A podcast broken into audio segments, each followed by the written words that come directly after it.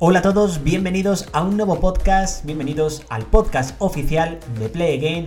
En esta entrega vamos a hablaros de nuevo de Aquí no hay quien viva y de la que se avecina porque vamos con el quinto episodio del programa Radio Patio, un programa que no te puedes perder, que emitimos cada lunes aquí en plataformas digitales y también en versión vídeo directamente en nuestro canal de YouTube en Play Again. Así que ya sabes, síguenos para no perderte ningún programa de podcast oficial de Play Again. Por supuesto, ningún, ningún episodio directamente de Radio Patio. Y comenzamos hablando, por supuesto, de la que se avecina en este programa. Y es que, tal y como os informamos en nuestro canal de YouTube, la que se avecina se ha convertido líder del streaming en España. Y es que, según los datos ofrecidos por el último trimestre, concretamente en octubre, noviembre, diciembre del año 2020, la que se avecina ha eh, destronado a la Casa de Papel como la serie más vista en streaming en España y ha conseguido ser el número uno con más de un 26% de cuota.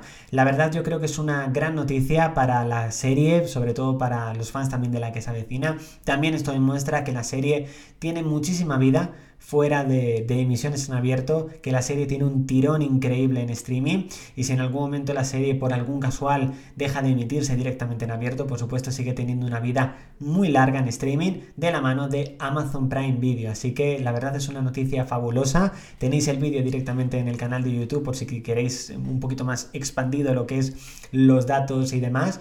Pero bueno, yo creo que en este primer trimestre de, 2021 tiene muchas opciones de liderar de nuevo, básicamente porque hace un mes, bueno, va a hacer, bueno, hace justamente hoy un mes, cuando lo estáis escuchando por primera vez, el, 8 de febrero, que se estrenó esa parte número 2 de Amazon Prime Video, eh, que hay mucha gente que todavía no ha visto y que siguen disfrutando, por lo que creo que tienen muchas posibilidades de en este primer trimestre, gracias sobre todo a esa parte 2 de, volver a liderar las, las audiencias en streaming en España. Así que espero que finalmente lo consiga.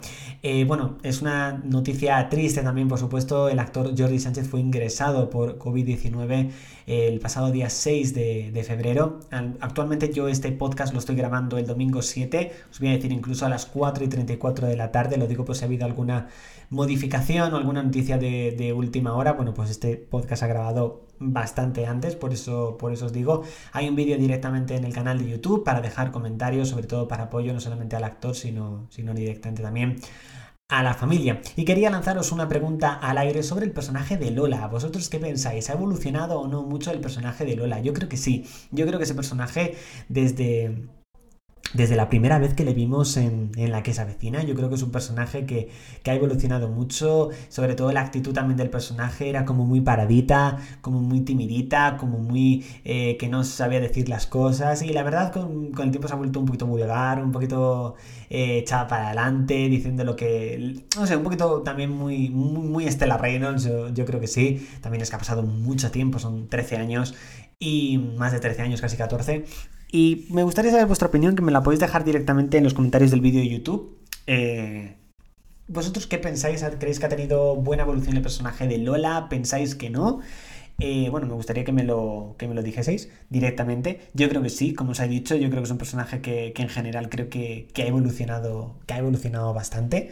Y bueno, todavía está pendiente de ver cómo, cómo puede llegar incluso a, a cambiar más el, el personaje.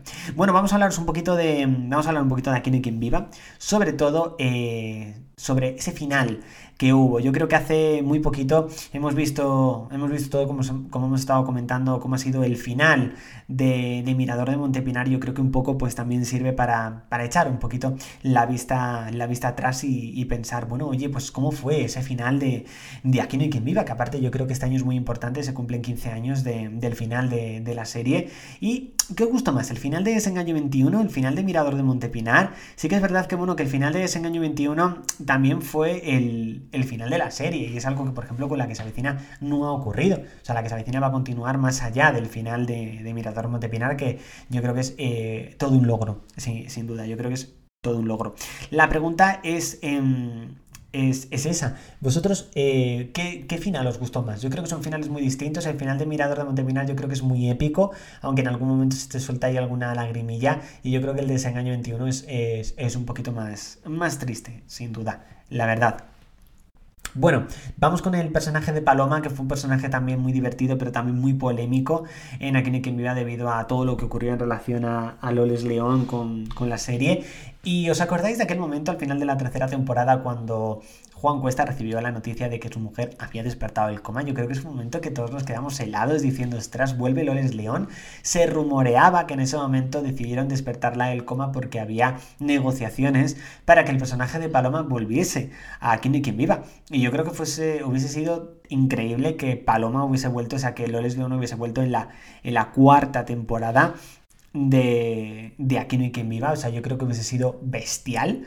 Y comentadme vosotros qué, qué os hubiese parecido. ¿Creéis verdaderamente que mm, que hubiese tenido mucho sentido o no, que es mejor que se quedara tal y como estaba. O sea, yo creo que hubiese estado bastante bien. Yo creo que incluso Paloma intentando reclamar pues parte a lo mejor de su casa, yéndose a vivir a lo mejor a otro piso de la comunidad, no sé, yo creo que hubiese estado, la verdad, bastante, bastante bien.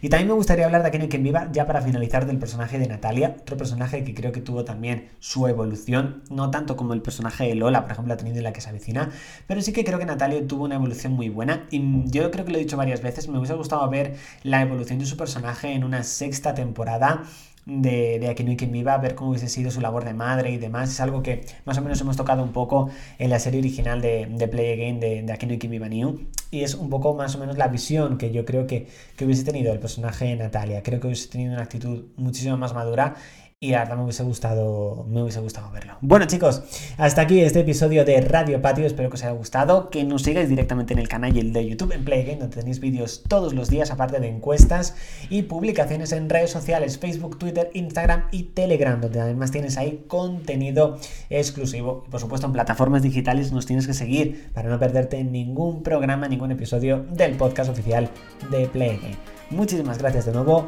un saludo y nos vemos en el siguiente episodio. Chao chicos.